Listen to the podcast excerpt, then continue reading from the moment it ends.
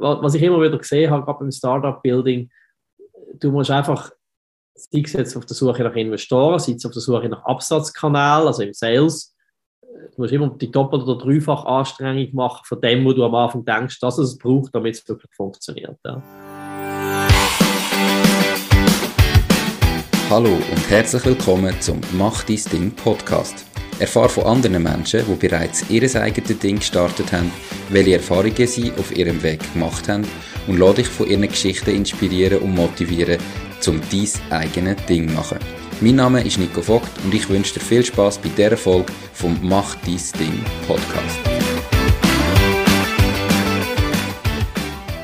Payroll Plus zahlt die Löhne von deinen Mitarbeitenden und Freelancer. Mit Payroll Plus verliert deine Firma nie mehr Geld, Zeit und Nerven, wenn du die Löhne musst zahlen Anstatt die Löhne an deine Mitarbeitenden und Freelancer direkt selber zu zahlen, überweisest du Gesamtlohnkosten an Payroll Plus und bist dann alle Arbeiten rund um den Lohn los. So profitierst du auch von den Versicherungen und Pensionskassen von Payroll Plus. Payroll Plus zahlt die Löhne, die AHV, Kinderzulagen, Quellensteuer und, und, und. Die Lösung gibt es auch für Freelancer und Privathaushalte. Ich bin übrigens selber Kunde von Payroll Plus und kann es wirklich nur empfehlen. Hast du mit Löhnen zu tun, musst du auf payrollplus.ch schauen. Herzlich willkommen zum heutigen Interview. Mein heutiger Interviewpartner ist der Dr. Tobias Reichmuth. Ich nehme an, allen bekannt als Investor bei die Höhle der Löwen. Er ist CEO und Founder von der Susi Partners AG, Co-Founder von der Singularity Group, Co-Founder und Host bei der Longevity Investors. Founding Partner von Maximon und Founder von Vodka for Peace. Und das ist nur das, was auf seinem LinkedIn-Profil steht. Vielleicht gibt es auch noch andere Sachen. Also es wird sicher ein mega spannendes Interview. Ich bin stolz, dass er sich Zeit genommen hat, um den Podcast aufzunehmen. Heute, Tobias, schön bist du da. Wie geht's? Hi Nico, danke vielmals, freue mich dabei zu sein und es geht gut. Perfekt. Ich habe vorher schon gesagt, ähm, auf deinem Instagram-Profil habe ich gesehen, du bist äh, vor einem Tag noch in Tromsø gewesen. Heute bist du aber wieder zurück in der Schweiz. Was hast du gemacht in Tromsø? Ich habe ein Haus gekauft. Äh, ich habe ein, ein kleines Haus am Strand gekauft. Äh, Tromsø ist ganz hoch oben im Norden, 350 Kilometer nördlich vom äh, Arctic Circle. Ähm, also A ist es mega schön, das ist wunder, wirklich wunderbare Landschaft. Und B ähm, bin ich der Meinung, es ist nicht so schlecht, in den Ländern zu investieren, wo eher vom Klimawandel profitieren, als die, wo eher daran äh, zugrunde gehen. Und äh, der Norden, sei jetzt das Grönland, Island, Norwegen und so weiter und so fort, das Kanada, ähm, haben natürlich in Zukunft mehr Tourismus. Äh, es wird Schifffahrt äh, mehr im Norden oben geben. Also Handelsrouten verlagern sich dort rauf. Und entsprechend äh, werden mehr Leute aufziehen und entsprechend wiederum werden Immobilien mehr wert sein. Also das heißt, ich verbinde jetzt das Angenehme, nämlich eben ein schönes Häuschen äh, mit dem Nützlichen, mit einer wahrscheinlichen Wertsteigerung in den nächsten paar Jahren. Okay, aber eigentlich ist es eine Privatinvestition, also du möchtest auch viel da oben sein und ein bisschen das Leben oben geniessen, aber egal, wenn du das Geld investierst, dann muss irgendwo immer auch noch ein bisschen, so ein bisschen einen Investitionsgedanken haben. Gehört das immer dazu oder ist das jetzt eine Ausnahme?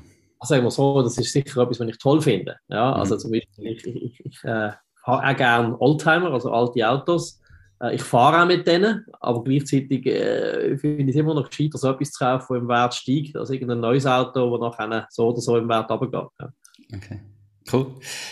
Die meisten kennen dich als Investor aus die Höhle der Löwen, nehme ich an. Ähm, fang mal deine Geschichte an. Wie hast du so viel Geld verdient, dass du überhaupt als Investor kannst, äh, mit dieser Sendung sitzen Ja, als Unternehmer. Ähm, sagen wir so, also ich, ich, ich bin definitiv self-made. Äh, ich habe als Student meine erste Firma gegründet, habe die dann 2003 können verkaufen äh, Und wie du eingangs gesagt hast, ich habe äh, seitdem verschiedene Firmen gegründet oder mitgegründet. Ähm, zum Glück einige ganz erfolgreich und, und, und äh, ich investiere das Geld, das ich habe, sicherlich gerne zum Teil auch wieder in Startups, äh, weil ich finde es A, spannend mit Unternehmern zusammen zu arbeiten und B, hast natürlich schon äh, ein sehr hohes Renditepotenzial, aber auch viele Risiken. Ähm, aber ja, also das Geld kommt aus meinem eigenen Unternehmen. Okay, du hast gerade gesagt, eben zum Glück einige ganz erfolgreich. Kannst du vielleicht da gerade schon früh im Podcast mal ähm, sagen, was hast du das Gefühl, warum sind die erfolgreich? Also was ist so dieses Erfolgsrezept oder Erfolgsgeheimnis?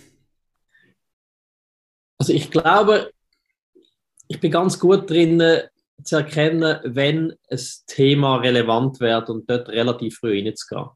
Also eben das Beispiel äh, 2009 äh, habe ich Susi Partners gegründet. Das ist ein äh, äh, ja, Clean Energy Infrastructure Fonds Manager. Das heißt, da geht es um Klimawandel, äh, globale Erwärmung und so weiter. Das ist heute in aller Munde. Ja, also wenn du jetzt heute sagst, ich gründe äh, eine Energiewende Infrastrukturfonds, dann werden die Leute sagen, ja, ist gut, mach das. Ja. Aber da wird keiner sagen, oh wow. Ja. Mhm. 2009 ist das sicherlich früh gewesen. Und es ist aber nicht zu früh gewesen. Also logischerweise am Anfang haben wir schon ein bisschen müssen kämpfen ähm, und den Leuten erklären, was ist überhaupt erneuerbare Energie und was ist der Klimawandel. Ähm, aber das Timing ist gut gewesen. Und genau das Gleiche haben wir mit der Crypto Finance Group, äh, wo ich mit einem Jan zusammen gegründet habe, äh, 2016, 17 eigentlich auch gehabt. Ja, damals, also im 16. hat jetzt also niemand gewusst, was ein Bitcoin ist. Und an die, an die 17 alle. Ja. Mhm. Und wir sind dort eigentlich rechtzeitig reingekommen und haben Crypto Finance Group äh, können aufbauen, dass wir eigentlich im ersten Hype vom 17. Jahr schon können dabei sein ja. Und haben dann aber zum Glück nicht nur ein Hype, sondern ein Sustainable Business daraus gebaut. Ähm, und jetzt bin ich am Thema Longevity. Longevity, da geht es darum, wie kann man möglichst lang gesund leben. Wir nennen das die Extension of the Health Span. Ähm, das ist bis jetzt ein rein wissenschaftliches Thema gewesen. Also die Wissenschaft ist eigentlich erst seit etwa zehn Jahren wirklich weit gekommen, wenn es um äh, Rejuvenation-Forschung geht oder äh, Verlangsamung von Alteren. Vorher war das eher Wishful Thinking und jetzt, jetzt reden wir über wirklich ja, äh, tangible Science. Und ich glaube, auch dort ist jetzt gerade so ein Punkt, wo das Thema kommt, die Leute fangen darüber reden und wir sind jetzt aber schon der erste Company-Builder in dem Thema, auch wieder relativ früh, aber ich denke zum richtigen Zeitpunkt. Das heißt also, kurz zusammengefasst, äh, du musst äh, mit der richtigen Idee in der richtigen Zeit unterwegs sein. Sicher eine Voraussetzung ähm, oder ein Punkt, der hilft, aber es hat ja dann gleich auch mehrere und am Schluss werden nur ganz wenige erfolgreich. Gibt es vielleicht noch weitere Punkte, wo du da, jetzt abgesehen davon, dass du halt einfach sagst, ich, ich habe ein Gespür dafür, welcher Markt kommt, was ist die Zukunft, was du im täglichen Job vielleicht machst, ähm, wo dich erfolgreich macht? Schau, ich meine, du musst einfach alles mit sehr viel Energie angehen ja, und, und all in. Äh, also ich selber investiere auch nicht in Startups, wenn man der Gründer sagt, ja, ich schaffe nur 50 Prozent ich auf einer Bank, weißt du, man will jetzt ein Salär haben, ja, dann investiere ich nicht. Ich wollte, ich wollte, dass ein Gründer all in ist und ich bin selber immer all in, wenn ich etwas mache. Ähm, und nachher mit Energie meine ich, wenn du davon ausgehst, dass du sagst, so, ich muss jetzt äh, einen Investor gewinnen, der mitmacht beim Markt. Und nachher äh, Leute zehn Investoren an und davon sagen, zwei sind interessiert. Dann sagst du, ja prima, jetzt habe ich ja zwei. Ja. Ähm, nachher würde ich sagen, dann Leute nochmal 30 anderen an, in der Hoffnung, dass ich am Schluss sechs oder acht habe. Äh, und dann wirklich am Schluss zwei habe, die mitmachen. Weil, also, was ich immer wieder gesehen habe, gerade beim Startup-Building, du musst einfach, sei es jetzt auf der Suche nach Investoren, sei es auf der Suche nach Absatzkanälen, also im Sales, du musst immer die doppelt- oder dreifach Anstrengung machen von dem, wo du am Anfang denkst, dass es braucht, damit es wirklich funktioniert. Ja. Und, und du musst halt so ein bisschen die Steh-auf-Mentalität haben, also im Sinne von, ja, also Unternehmertum, das funktioniert ja nie so, dass es in einer geraden Linie aufwärts geht, sondern äh, äh, es ist auf und ab und du hast Rückschläge drin. Und solange du das Ziel vor Augen hast und immer noch der Meinung bist, dass das gut ist, darfst du halt von den Rückschlägen nicht allzu sehr äh, abhalten lassen, weiterzumachen. Ja. Und das Gehen hast du einfach ein bisschen, dass du irgendwie da immer auch wieder nach vorne schaust und den, den Drive automatisch wieder hast. Weil manchmal gibt es ja harte Rückschläge, wo, wo aufhören einfacher wäre. Ja, aber aufhören ist nie einfach. Äh, also vor allem, äh, du hast natürlich, gerade in der Schweiz, äh, kannst du sagen, es ist jetzt gut und schlecht, hast du natürlich schon einen, so einen sozialen Dünkel, wenn du die Startup mal ins Hand gefahren hast. Ja. Mhm. Ähm, Zumal ich auch immer wieder investiere in Leute, die schon mal etwas ins Sand gefahren haben, weil ich gegangen aus, also wenn er alles probiert hat und es ist nicht gegangen, dann weiß er jetzt wenigstens, äh, was nicht machen und so weiter.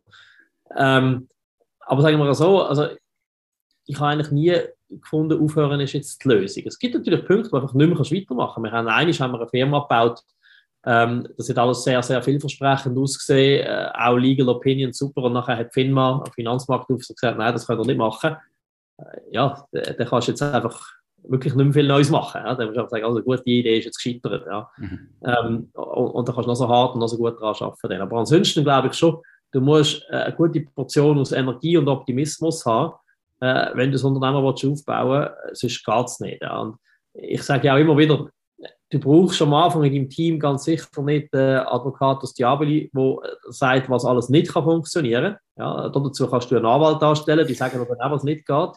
Ähm, sondern du musst, ja, du musst Optimist sein. Ja. Du, musst die äh, halb voll Glas-Mentalität haben. Sonst ist es sehr schwierig, überhaupt loszulegen. Definitiv.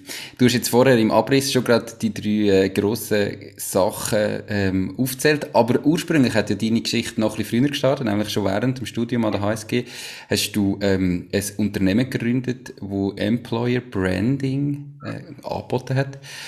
Wie Warum hast du dich damals selbstständig gemacht? Weißt du noch? Also, gerade du hast an der HSG studiert. Eigentlich kann man ja nachher dann eine Karriere machen. Irgendwie, du bist selber kurz bei der Boston Consulting Group gewesen, dann später. Äh, warum überhaupt gesagt, nein, ich mache mein eigenes Ding? Das ist irgendwie damals, also, für mich ist das immer klar gewesen, dass ich will Unternehmer werden. Also schon als Zehnjähriger. Ja, mhm. Ich habe zwar nicht gewusst, mit was, aber Unternehmer kann ich definitiv sein. Äh, ich bin ja gern Chef, also ich, ich gern vorne und an der Verantwortung gern und, und, und finde es toll, wenn ich irgendwie ja, Leute motiviere, gemeinsam noch etwas zu arbeiten und so weiter. Und das heißt, wenn ich an Task gekommen bin, war 1998, gewesen, das war gerade so der Internetboom. Und das ist voll der Trend, den ich verpasst habe. Also dort I was not informed enough, ja. Aber ich habe halt gesehen, wie alle bauen irgendwie Webseiten programmieren auf und Zap und jenes und ich selber habe einfach nie eine große Affinität zu Computer und Programmieren und so weiter gehabt. Und ich bin dort ein bisschen außen vor gewesen, nur, nur können zuschauen, wie da Freunde von mir ein Startup nach dem anderen gründen. Und ich habe ums Verrecken auch ein Startup gründen. Und habe dann eigentlich äh, in einem Praktikum bei der Novartis äh, bin ich konfrontiert worden mit dem Thema der War for Talent. Ja, Novartis hat sich damals überlegt, ja, wie kommen wir die besten Leute über? Mhm. Und alle haben die besten Leute gesucht und sie sind zu Startups gegangen und, und ins Investmentbanking und was weiß ich was, ja. Und dort ist eigentlich die Idee entstanden, ja gut, wie kann man eine Marke als Arbeitgeber aufbauen? Und ich habe dort gesehen, dass Novartis das nicht hat und bin davon ausgegangen, dass viele andere das auch nicht haben. Das war auch richtig, das war ein neues Thema. Gewesen. Und habe dann gefunden, hey, äh, mehr, respektive Studenten von der HSG sind eine der Zielgruppen, die die Unternehmen haben. Also können wir denen vielleicht ein bisschen besser erklären, wie sie ihre Brand aufbauen um attraktiv zu sein. Ja. Und so ist dann die Firma entstanden. Aber Unternehmer habe ich unbedingt werden. Ja. Du hast dann einmal gesagt, ähm, das Geschäftsmodell ist zwar hat super funktioniert, der hat Erfolg gehabt, aber es ist nicht skalierbar gewesen, oder nicht, nicht einfach skalierbar. Bist denn du selber immer wirklich auf der Suche gewesen nach etwas skalierbarem? Ich meine, man kann ja so eine Firma halt auch den, den langsamer wachsen lassen und, und nicht ganz so exponentiell. Ähm, ist für dich immer klar gewesen, nein, du willst irgendwann irgendetwas machen, wo du wirklich kannst skalieren also bei dem ersten Mal habe ich es ja falsch gemacht. Also das, das Employer Branding Thema war ein tolles Thema gewesen und für einen Student habe ich dort viel Geld verdient, aber also richtig groß hätte das kaum können werden. Ja, der, mhm. Und zumindest aus damaliger Perspektive nicht. Heute könntest du mit IT-Tools und, und automatisierter Service viel mehr erreichen. Aber das war damals kaum gegangen. Schau, ich sage es so, du willst nicht von Geld schaffen, du willst das Geld für dich schaffen. Ja, das, das tönt jetzt nach einer Plattitüde, aber es ist halt genau das. Also, wenn du willst, ein abgesichertes Leben haben ist es schon sehr angenehm, wenn du nicht jeden Tag musst äh, aufstehen und arbeiten und Angst hast, dass du den Job kannst verlieren weil du die Miete nicht mehr zahlen kannst, sondern wenn du in der Lage bist, dass eben quasi das Geld, das du hast, für dich schafft. Und das erreichst du mit einer gewissen Skalierbarkeit. Ja. Mhm. Ähm, und entsprechend habe ich ab dann eigentlich immer überlegt, bei Firmen, die ich gründe oder mitgründe, sind die skalierbar. Okay.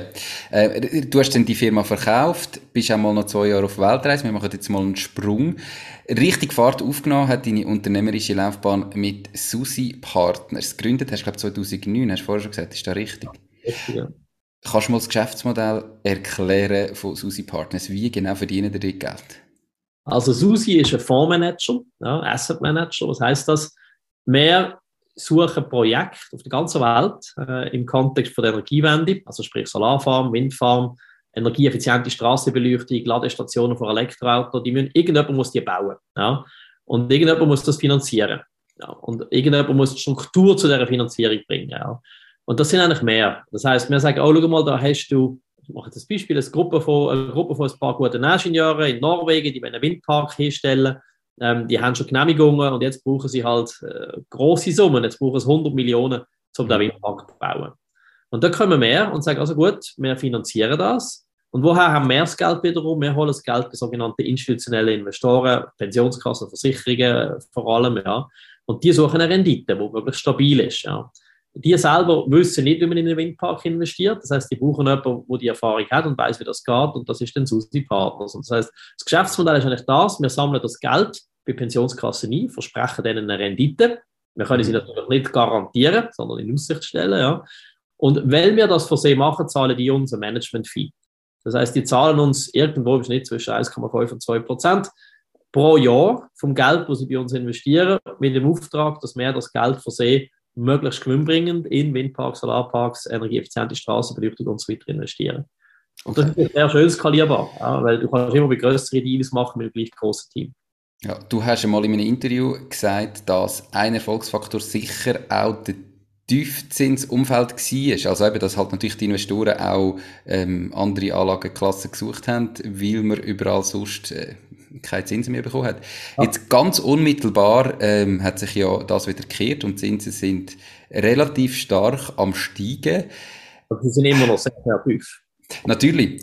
Aber niemand weiß, woher das kommt. Hast du jetzt das Gefühl, wenn, wenn Zinsen wirklich stark steigen, könnte das ein Problem werden für die Investitionen in Nachhaltigkeit und durch das ein Problem werden für äh, Klimaerwärmung, Klimawandel? Also will die Leute dann da weniger investieren, dass man da plötzlich wieder einen Rückschritt macht? Glaube es eigentlich nicht. Also schau, damals, eben im 2009, 10, 11 und so weiter, wo die Zinsen immer wieder tiefer sind, haben die Investoren müssen etwas Neues ausprobieren. Mhm. Ja, äh, und das sind Private Markets und Infrastructure gewesen. Darum ist Partners Group so gewachsen in dieser Zeit. Ja. Ähm, jetzt kennen sie das und sie fühlen sich komfortabel. Und sie wissen, halt, da kann man tatsächlich Geld verdienen, die Renditen kommen. Ja. Mhm. Entsprechend glaube ich nicht, dass sie jetzt alle werden sagen, jetzt gehen wir wieder zurück in Bundesobligationen, weil sie kennen jetzt den neuen Bereich von, von, von Private Markets, ähm, Infrastructure und so weiter. Das heißt, da sehe ich eigentlich weniger Gefahr, weil du musst ja so sehen, die Renditen von diesen Projekten werden auch aufgehen. Ja? Wenn du also einen höheren Zins generell hast, äh, dann mhm. ist Geld teurer, dann stellen wir als Investoren das Geld der Projektentwickler auch zu einem höheren Zins zur Verfügung und machen so auch eine höhere Rendite wieder. Das heißt, unsere Renditen gehen eigentlich mit auf, mhm. mit dem Zinsumfeld. Ja. Und jetzt ganz generell muss man schon sagen, das sind natürlich momentan ja, irgendwie bei einem Nullzins. Das ist immer noch nichts. Ja. Äh, also was willst du jetzt investieren in eine, in eine Staatsanleihe zu 0,75 Prozent, wenn, wenn äh, irgendwo die Inflation 5 Prozent oder mehr ist? Also äh, auch jetzt noch brauchst du andere Einkommensquellen als Staatsobligationen. Definitiv, ähm, das ist ja so. Kannst du etwas sagen zu der Rendite, die ihr denn da mit so etwas mehr wirtschaftet? Also weißt du, eben so ein Solarpark oder ein Windkraftwerk, was, was verdient da? wir haben eine, wir haben eine Equity- und wir haben eine Debt-Strategie. Äh, die Equity-Strategie heisst, wir geben Eigenkapital in einen Windpark, Solarpark und so weiter rein. Und dort kannst du heute je nach Land mit Renditen von irgendwo 7 bis 10 Prozent rechnen. Ja, die mhm. Größenordnung. Dann haben wir eine Debt-Strategie, das ist im Energieeffizienzbereich. Dort stellen wir Geld zur Verfügung mit einer sehr kleinen Ausfallswahrscheinlichkeit, äh, wo wir eben quasi off-Balance-Sheet, also bilanzneutral, Straßenbeleuchtungen, sonstige Infrastruktur Städte zum Beispiel finanzieren. Die wollen das Geld nicht selber in die Hand nehmen, wir machen das und bekommen dafür einen Teil von der erzielten Ersparnis. Das ist ein sogenanntes Contracting-Modell. Und dort kannst du Renditen von 4,5 bis 5 Prozent erreichen. Hast aber halt das Investment Grade Risk, das heißt eine kleine Ausfallswahrscheinlichkeit. Die Valiant ist die Bank von meiner Wahl. Die ganze Eröffnung vom Konto von der Machtisting GmbH ist von daheim ausgegangen. Alles hat schnell, einfach und unkompliziert funktioniert. Ich bin wirklich begeistert von dem Prozess, den die Valiant aufgestellt hat. Ich freue mich darum sehr, die Valiant als Partnerin vom Podcast gewonnen zu haben. Wenn du mehr von der Valiant willst wissen, dann gang auf www.valiant.ch. Valiant, die Bank, die es Ihnen einfach macht. Und ihr habt euch dort vor allem einfach immer im Thema Nachhaltigkeit, Klimawandel verschrieben. Warum? Hundertprozentig, ja. Warum? Also was ist der Hintergrund, dass, du, dass ihr so klar positioniert sind? Ist es einfach deine persönliche Einstellung zum Ganzen, die dazu führt, oder gibt es andere Hintergründe? Also der Klimawandel kann man nicht wegdiskutieren. Das ist meines Erachtens äh, die größte Challenge, die wir als Menschheit zu bewältigen haben in diesem Jahrhundert. Es geht momentan in die falsche Richtung. Also we are absolutely not where we should be. Mhm. Ähm, auf der anderen Seite muss irgendjemand probieren, die Probleme zu lösen und, und wenn die Probleme löst, kann gute Renditen erzielen. Also ich rede da von einer sogenannten Double Dividend, doppelte Dividende. Das heißt, du machst nicht nur einen finanziellen Ertrag, sondern du machst dann etwas Gescheites äh, für deine Umwelt hier in dem Fall. Mhm. Und Susi ist natürlich sehr, sehr klar positioniert. Also, wir haben keine Leichen im Keller, wir haben nie Ölpipelines oder sonst was finanziert, sondern wir haben von Anfang an gesagt, ja, we finance the energy transition. Ähm, und da haben wir natürlich einen sehr, wie soll ich sagen, sehr viel klarer Marktauftritt als viele andere, die jetzt sagen, ja, das machen wir jetzt im Fall auch, wir sind jetzt auch ESG. Und wenn wir dann gar schauen, haben sie ja noch irgendwie ein Kohlekraftwerk finanziert und eine Gaspipeline und was weiß ich was alles. Ja. ja. Also ja, das, ist ein Pure Play und, und ich glaube, das ist ein USP von der Firma, äh, dass wir einfach wirklich nur in dem Bereich äh, erneuerbare Energiewende und so weiter tätig sind. Jetzt wollen ja ganz viele Leute, auch Privatinvestoren, auch Kleininvestoren, gerne in Nachhaltigkeit investieren. Und äh, wie du sagst, das meiste, was man irgendwie an der Börse macht mit ESG, ist dann so ein bisschen, überspitzt gesagt, Greenwashing. Und man schreibt an, es ist super, aber im Hintergrund sind gleich Firmen, die noch ganz viele schlechte Sachen machen. Habt ihr euch mal überlegt, dass ihr Susi Partners auch für private Investoren öffnet? Oder äh, ist das überhaupt kein Thema? Ja, also du, äh, sicher. Äh, und das, das hängt ja mit zwei Sachen zusammen, nämlich Minimum Investment und minimale Haltedauer. Ja. Der Punkt ist der, wenn du Infrastrukturinvestitionen machst, eben ein Windpark, ja, dann kannst du da ja nicht jeden Tag wieder verkaufen, sondern der mhm. Verkaufsprozess dauert ein Jahr von so einem Ding. Ähm, heißt, du hast keine Liquidität. Also wenn jetzt du, Nico, bei uns sagst, ich möchte gerne investieren, sagen wir, das kannst du machen, musst aber auf zehn Jahre lang dein Geld blockieren. Und das ist natürlich für viele schwierig, ja. Du weißt ja nicht, bei den nächsten zehn Jahren vielleicht willst du ein Haus kaufen oder was immer du für Rechnungen musst zahlen, ja.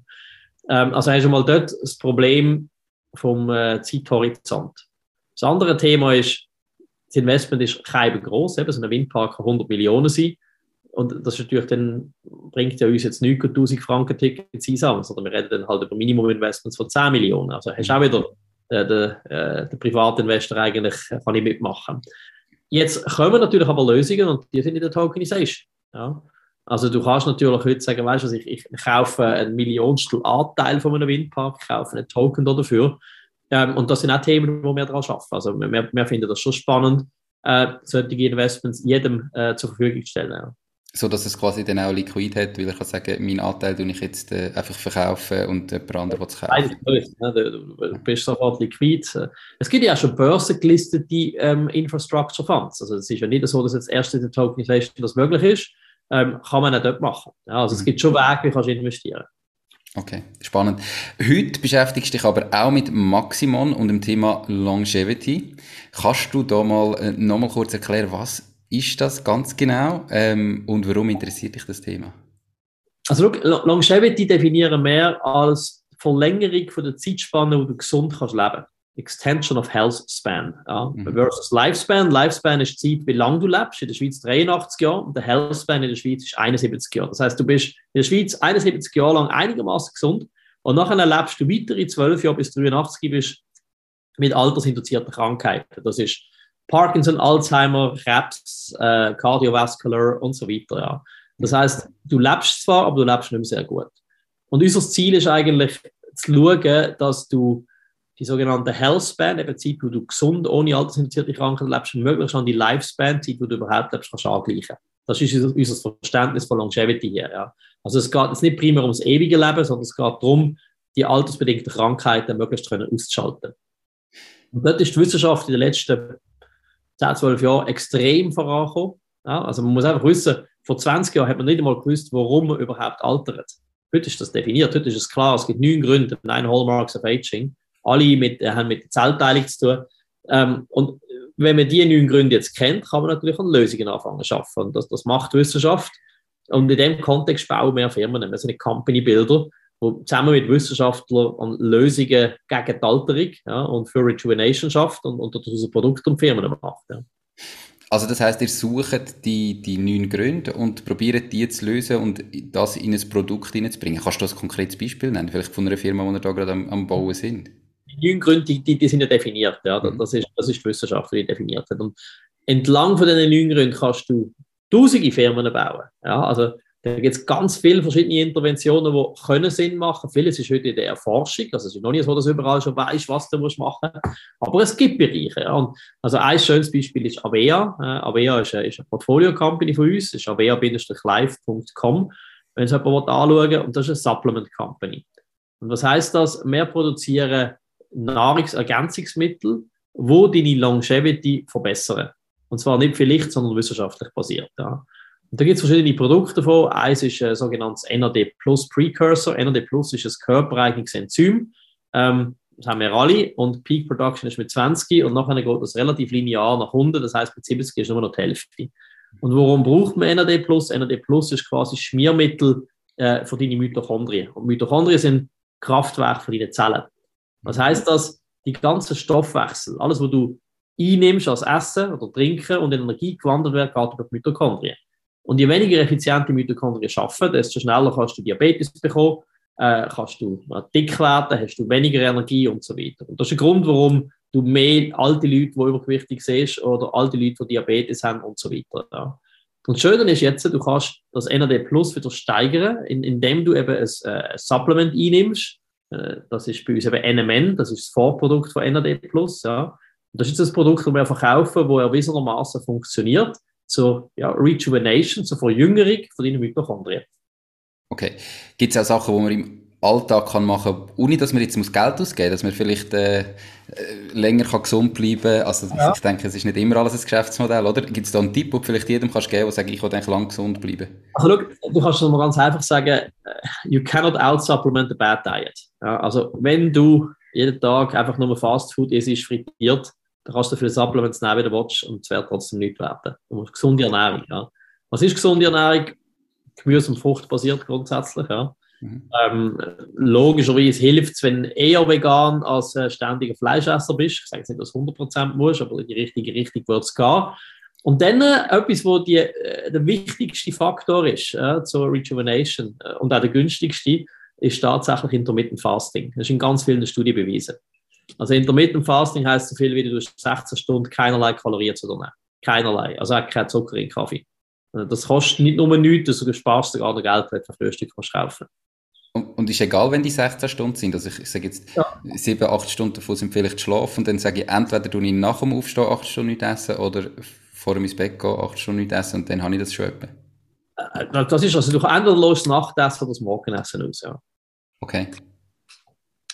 Ich ich mache es lieber mit dem Morgenessen. Ich, Nachtessen ist für mich ein geselliger Aspekt, äh, wo ich nicht auslassen aber ich habe überhaupt kein Problem, aufs Frühstück zu verzichten. Okay. Und was denkst du jetzt, wie lange geht die Entwicklung, bis, bis ihr da mehrere Firmen habt? Also, hast jetzt eine erwähnt, wie viele haben ihr schon und was, was ist das Ziel und Andenken? Wir haben letztes Jahr zwei Firmen gegründet, eben Avea und das andere ist Biolytica. Biolytica ist eine, ist eine Datenfirma im Bereich Health, also ein bisschen das Palantir for Longevity sozusagen. Mhm. Ja, da geht es darum, dass man sehr ähm, individuell, personalized, den Leuten aufzeigen, was sie können machen und zwar Prevention, also Personalized Prevention. Mhm. Wenn wir wissen, was für ein DNA der Nico hat, was für eine Blutgruppe, wie alt er ist, Gender und so weiter und so fort, ja, dann kann man sehr viel genauer sagen, was du für deine Longevity musst machen. Dort will die Firma an. Das ist eine Datenfirma schlussendlich. Und äh, das Jahr sind wir, äh, wir haben drei Firmen gegründet. Also wir haben jetzt sehr viel die, äh, Energie und Zeit in Vorbereitung reingesteckt und kommen jetzt in Q3 und Q4 mit drei neuen Firmen. Ja, die sind relativ breit. Äh, da geht es von Skin Rejuvenation, also Hautverjüngung, ähm, bis zu äh, Senior Co-Living, also quasi Real Estate äh, für aktive Senioren, die wenn integriert sind, sozial und, und, kulturell und so weiter. Das ist also ein breites Feld. Ja. Okay. Und euer Geschäftsmodell ist aber wieder eigentlich, ähm, es, es, dass ihr investiert drin, dass ihr quasi einen Fonds oder das Geld zur Verfügung stellt. Ja, wir machen ein bisschen mehr. Also wir sind eben ein Company Builder. Das heißt, wir sind nicht einfach nur Venture Capitalists, wo Geld und Netzwerk gibt, sondern wir, sind, wir arbeiten mit den Unternehmen. Wir sind Co-Gründer. Ja. Wir sind also im täglichen Schaffen involviert dort. Ja. Ich, ich bin jetzt da operativ, äh, jeweils bei mindestens einer Firma auch im Team drin. Ja. Mhm. Und gleichzeitig geben wir aber auch Finanzierung ähm, und wir äh, helfen mit HR, mit Legal, mit Finance und so weiter so dass das Gründungsteam voll und ganz eigentlich auf die Firma konzentrieren und, und Time to Market optimieren Sucht ihr da, also habt ihr da selber die Geschäftsideen und sucht dann ein, ein Gründungsteam, wo das machen will, oder wird das an euch angetragen, weil ihr jetzt gesagt habt, wir machen das, dass eigentlich Leute mit Ideen zu euch kommen oder die vielleicht schon ganz kleine Produkte haben? Wie ist der Ablauf? Beides möglich. Also die ersten beiden Firmen, Avea und Biolytica, die haben ja selber die Idee gehabt und haben entsprechend den Gründer gesucht, gehabt, wo die Firma mit uns zusammen aufbauen. Jetzt das äh, Skin Rejuvenation Thema ist von einer Forscherin von außen an uns herangetragen worden, ja, von der Universität. Ähm, das heißt, für uns ist beides möglich. Entweder kommen gute Ideen gerade mit den Teams zu uns oder unser Advisory Board, das sind meistens Professoren, haben Ideen, wo sie sagen, hey, da müsst ihr anschauen, oder wir generieren selber die Ideen. Wir, wir schauen auch, dass wir wirklich weltweit jetzt präsent sind an den relevanten Instituten der Universitäten. Wir haben dazu eine Konferenz gegründet, Longevity Investors Conference. Ähm, wir haben einen Preis, den Maximum-Preis für Translational Research in Longevity. Also äh, so schauen wir eigentlich, dass, dass die Leute von uns hören und wenn sie tatsächlich eine Longevity Company bauen, sollten sie eigentlich dann zu uns kommen. Okay. Spannend. Also das zum Thema Longevity und Maximum. Jetzt hast du äh, vor kurzem noch ähm, Vodka for Peace mitgegründet oder gegründet. Ja. Was hat es mit dem auf sich? Du, das ist eigentlich ein Charity-Projekt. Ähm, das ist eine Freundin von mir, die aus der Ukraine hat müssen flüchten, Anastasia. Ähm, ich habe ihr dann die ersten zwei Monate können ein Gästezimmer offerieren und das ist jetzt da schon selber äh, in einer Wohnung. Ähm, und wo sie angekommen ist, äh, haben wir eigentlich wirklich aus einem, ja, aus einem Abend heraus diskutiert, was können wir denn machen, äh, um, um da jetzt den, den Flüchtlingen in der Ukraine und den Ukrainer überhaupt zu helfen. Und, ähm, ich habe ihr dort einen Wodka geboten und ich habe nur einen russischen Wodka gehabt und sie hat gefunden, sie trinkt sicher keinen russischen Wodka. Und dann habe ich gesagt, ja gut, was gibt es denn eigentlich für ukrainische? Und es gibt also ukrainische Wodkas. Äh, nicht so, dass kenne ich aber man kennt die halt nicht so gut. Und wir haben dann gesagt, ja weißt du, komm, wir machen noch einen, äh, Wodka für die Ukraine, wo wir pro Flasche wir verkaufen, äh, je nach Land zwischen 5 und 10 Franken spenden, direkt. Das ist Code on Charities as we speak, ja. Mhm. Ähm, und der Gewinn, den wir machen, hoffentlich mit dieser Firma, wird auch spenden. Also es ist komplett eine Charity-Aktion. Okay, einfach um äh, die Ukrainer zu unterstützen. Ja, schau, als Unternehmer habe ich mir überlegt, was kannst du machen? Ich meine, klar, du kannst einfach, spendest die Glückskette 1000 Franken, das ist auch gut, ja. Äh, aber meine Überlegung war, kann ich echt mit dem Wissen als Unternehmer, wo ich habe, ein bisschen mehr machen Ich investiere mal ein gewisses Startkapital und aus dem muss es halt noch mehr entstehen, ja. Äh, ein bigger, bigger bang for the buck sozusagen. Mhm. Äh, und das ist eigentlich das Ziel, das wir mit Vodka for Peace haben, ja. Cool, perfekt. Du hast vorher schon ähm, erwähnt, eben, es gibt äh, Kryptowährungen. Da bist du involviert. Du investierst in Firmen, die damit arbeiten. Du hast aber, glaube so wie ich informiert bin, auch selber Geld direkt in gewisse Kryptowährungen investieren.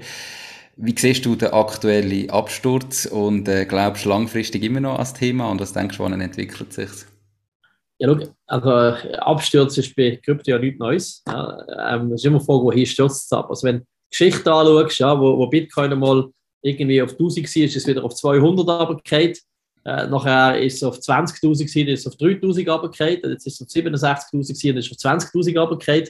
Also grundsätzlich hätten wir immer noch über eine Kurve hochgegangen. Es ist einfach extrem volatil. Ja, mhm. also für Leute, die nervös sind, ist vielleicht die falsche Investition.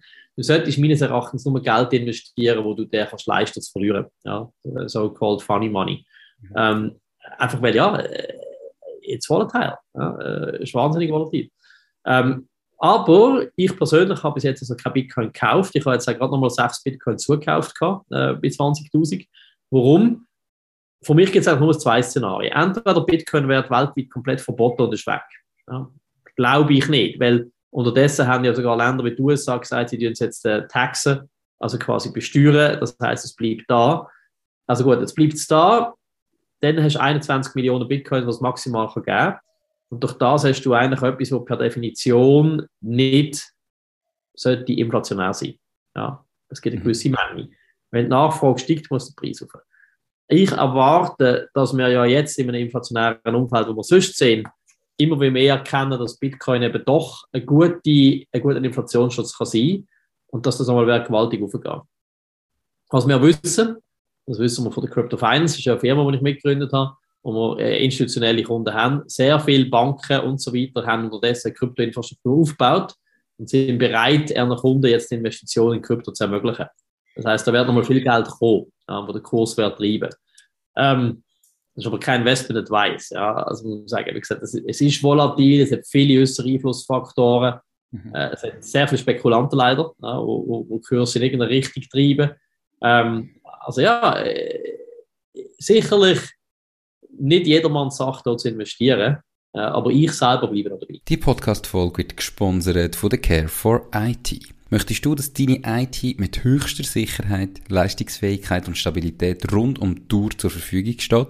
Mit ihren 100% klimaneutralen IT-Services kümmert sich Care4IT um deine IT- und Cloud-Infrastruktur. Proaktiv und smart zum All-inklusiv Pauschaltarif. Lad jetzt das E-Book zum Thema Cybersecurity in KMU ab unter www.care4it.ch slash mach-dies-ding und find heraus, wie du dein KMU umfassend vor IT-Risiken kannst schützen Du hast ganz viele Engagements. Ähm, wie schaffst du die alle unter einen Hut zu bringen? Wie organisierst du deine Zeit, dass das irgendwo den Fokus nicht verlierst und all die Firmen, wo du noch operativ tätig bist und so weiter, eigentlich auch von dir profitieren? Also operativ bin ich tatsächlich nur in einer Firma, eben Maximum, äh, Longevity Company Builder.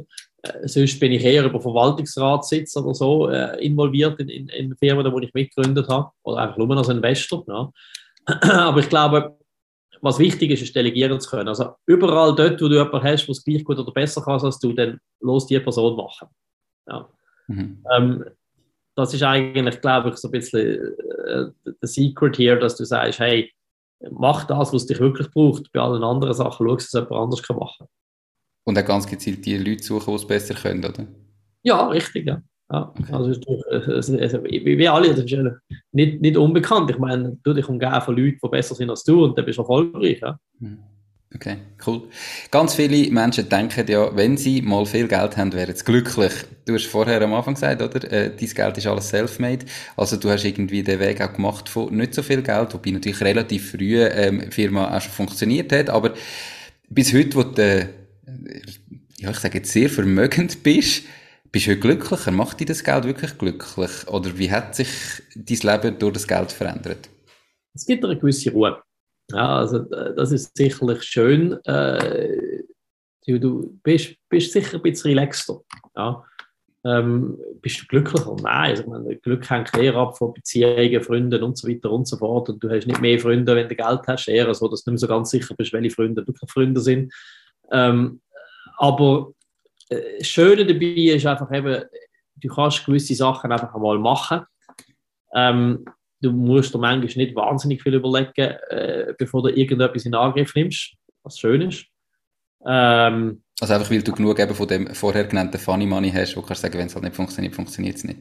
Ja, das, das, ist sicherlich so. Ja. Und, und, du musst auch nicht jeden Scheiß mitmachen. Ja. Also, ist natürlich so, wenn, wenn du Startup-Unternehmer bist, ich meine, du musst an jede Hunds verlochen, weil yes, you need to sell it. Ja. Ich meine, was ich rumgerannt bin ähm, und irgendwo äh, bei Couchsurfing geschlafen habe und, und, und so weiter und so fort und äh, teilweise noch mit Zug, weil Flüge Zürich sind, umgereist bin. Also ich schaue da gerne zurück, aber das war teilweise auch stressig. Ja. Mhm. Ähm, also von dem her, äh, ein bisschen Geld zu haben, ist sicher nicht unangenehm. Ja, aber äh, es ist sicherlich nicht der Haupttreiber, um glücklich zu sein. Machst du sonst aktiv Sachen, die dich glücklich machen? Ja, natürlich. Also Reisen ähm, äh, sicherlich. Äh, eben viel mit Freunden unternehmen. Ähm, Natur, äh, Sport, äh, das sind alles Sachen, die ich relevant finde, um, um glücklich zu sein. Tust du die äh, ganz gezielt eintragen? Also weißt, eben manchmal hat man ja dann einen vollen Terminkalender und, und man könnte immer irgendetwas machen und ich gehe davon aus, so wie meine Anfrage an dich, kommst du hunderte über von Leuten, die irgendwo noch etwas von dir wollen. Ähm, hast du da irgendwie eine Priorisierung, wo du sagst, das sind die wichtigsten oder das sind Fixpunkte, die in meinem Kalender drin sind und der Rest wird darum geplant oder bist du da relativ flexibel? Ja, es gibt schon gewisse Fixpunkte. Also zum Beispiel immer am Dienstag über Mittag erscheint Intensity Training, auch die ganze Firma. Ja. Mhm. Ähm, und dort, äh, egal wie wichtig das Mittagessen könnte, ist für mich einfach am Dienstag von 12 bis um 1 machen wir ein Intensity Training, das wollte ich unbedingt dabei sein. Ja. Und meine Assistentin weiß das und, und, und schaut, dass der Kalender rund um das immer frei bleibt. Ja. Mhm. Ähm, und sonst, und sonst, ja, man muss sich halt manchmal ein bisschen Zeit nehmen, also zum Beispiel einfach mal können arbeiten, ja. Also im Sinne von, du willst kreativ etwas schaffen, entweder stehst du immer wie früher auf am Morgen oder du musst halt einfach sagen, weißt du was, äh, Freitag am Nachmittag wollte ich einfach keine Termine, keine Calls. Ich wollte können arbeiten in Ruhe. Ja. Also das schon, aber, aber sonst, ja, ich bin der Meinung flexibel. Und manchmal gibt es dann halt auch, dass du wieder einen Termin musst verschieben Und was du sicher mit Zeit lernst, äh, das, das geht eigentlich jedem so, irgendwie musst du auch Nein sagen. Also es gibt viele Leute, die sagen, hey Tobias, du bist ein toller Sieg, äh, wenn wir mal Kaffee trinken, ich habe eine tolle Geschäftsidee.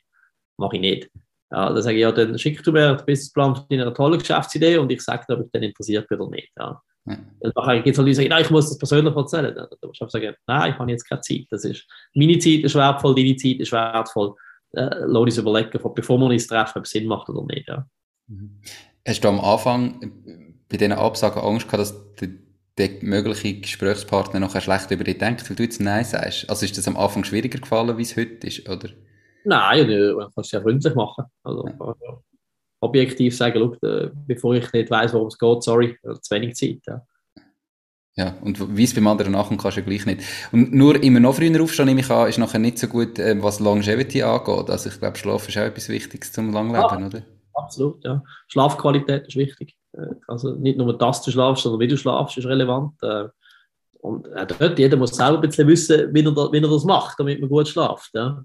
Ähm, aber ist sicherlich etwas. Und was ich jetzt gemerkt habe, seit ich eben da dieses äh, NMN von AW annehme, ähm, muss ich schon sagen, ich brauche eine Stunde weniger Schlaf. Ich wache ohne Wecker um 7 Uhr morgen auf. Okay. Und fühlst du dich trotzdem äh, noch fitter am Morgen oder gleich fit wie vorher? Ja. Schon, ja. Okay. Spannend. Ähm, tun wir natürlich auch verlinken, ähm, die, die Webseite, ähm, wie du vorher ja schon genannt hast, damit man es sieht. Tobias, abschließend. Du ja. hast selber ganz viele Firmen gegründet, hast ständig Kontakt zu anderen Gründern über deine verschiedenen Firmen. Was sind so die drei größten, wichtigsten Tipps, die du jetzt Jungunternehmerinnen und Gründerinnen mit auf den Weg gibst? Ja, ähm, erstens, je früher du startest, desto besser. Also, wenn du willst, Unternehmer werden dann gibt es eigentlich keinen Grund, vorher noch irgendwelche eine Corporate Career zu machen. Du wärst nicht ein besserer Unternehmer, wenn du vorher drei Jahre bei einer Bank oder im Consulting geschafft hast. Ja. Ähm, es wird einfach immer wie schwieriger. Die Opportunitätskosten werden immer wie höher. Du hast dich daran gewöhnt, an ein schönes Salär, an eine schöne Wohnung, an whatever. Ja. Ähm, das heißt also, wenn du gründest, so früh wie möglich. Wenn du eine Idee hast, go for it. Äh, ich bin sogar der Meinung, dass man auch nicht unbedingt das Studium muss beendet hat, um eine erfolgreiche Firma zu gründen. Ich will das nicht sagen, brechen eure Studie ab, äh, aber wie man ja weiß, äh, es gibt viele Studienabbrecher, die sehr erfolgreich sind schlussendlich. Mhm. Ähm, Nummer zwei, wart nicht auf einen Gründer, auf einen Co-Founder. Wenn, wenn, du der Meinung bist, du hast jetzt eine gute Idee und willst gründen, go for it. Weil der Co-Founder, also wenn du einen hast, super, ja, uh, no compromises. Ähm, nur weil du das Gefühl du brauchst einen, irgendeinen, der du nicht ganz sicher bist, don't do that. Ja. Gründe allein. Und es wird immer mehr einfacher zu werden, wenn du allein gründest, äh, einen Co-Founder reinzuholen, musst du nicht so viel, äh, so viel Anteil abgeben. Und, und vielleicht noch ein dritte überlegen, weil es gibt ganz viel. Ja. Ich habe da übrigens letztens ein Paper geschrieben, zusammen mit dem Professor Ewald von der ETH, äh, die zehn äh, goldige Regeln zum Startup-Building. Mhm. Ähm, ich kann dir auch noch einen Link schicken, wenn du willst. Äh, mal beschreiben, was man denkt, was äh, vor allem jetzt bei Science-Based Startups relevant ist. Aber äh, ein, ein, dritter Grund oder, oder ein dritter Tipp, der vielleicht relevant ist, deine Geschäftsidee muss absolut nicht unique sein.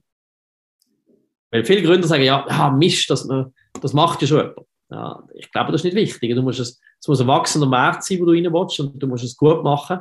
Äh, und dann kannst du auch Nummer zwei oder Nummer drei sein. Also ich meine, wenn du gesagt hast, oh, scheiße, Starbucks macht so, ich meine, der hat das Costa Kaffee nie gegeben. Ja? Äh, wenn du siehst, etwas ist im Ausland relevant, das Gleiche im Inland zu machen, wenn der Markt ähnlich ist, ist wahrscheinlich der beste Garant für Erfolg sogar. Ja? Also Copycats sind meistens erfolgreicher als komplette Innovationen. Okay, also nicht sich von dem zurück, äh, also zurückheben lassen, weil man das Gefühl hat, ja nein, das gibt es schon, ich kann nicht das Gleiche machen, wie es noch jemand anders schon gibt. Cool, perfekt. Also dann äh, nehme ich die drei Tipps sehr gerne auf und verlinke natürlich ähm, das äh, Paper, das ihr da geschrieben habt, mit zehn weiteren. Ähm, ja. Alle, die da zugelassen haben, finden sie in den Show Notes. Wer es auf YouTube geschaut hat, unter dem Video findet ihr den Link dazu. Ähm, Tobias, merci viel, viel, viel, viel mal für deine Zeit. Ganz viel Erfolg bei allem, wo du weitermachst und noch ganz, ganz einen schönen Tag.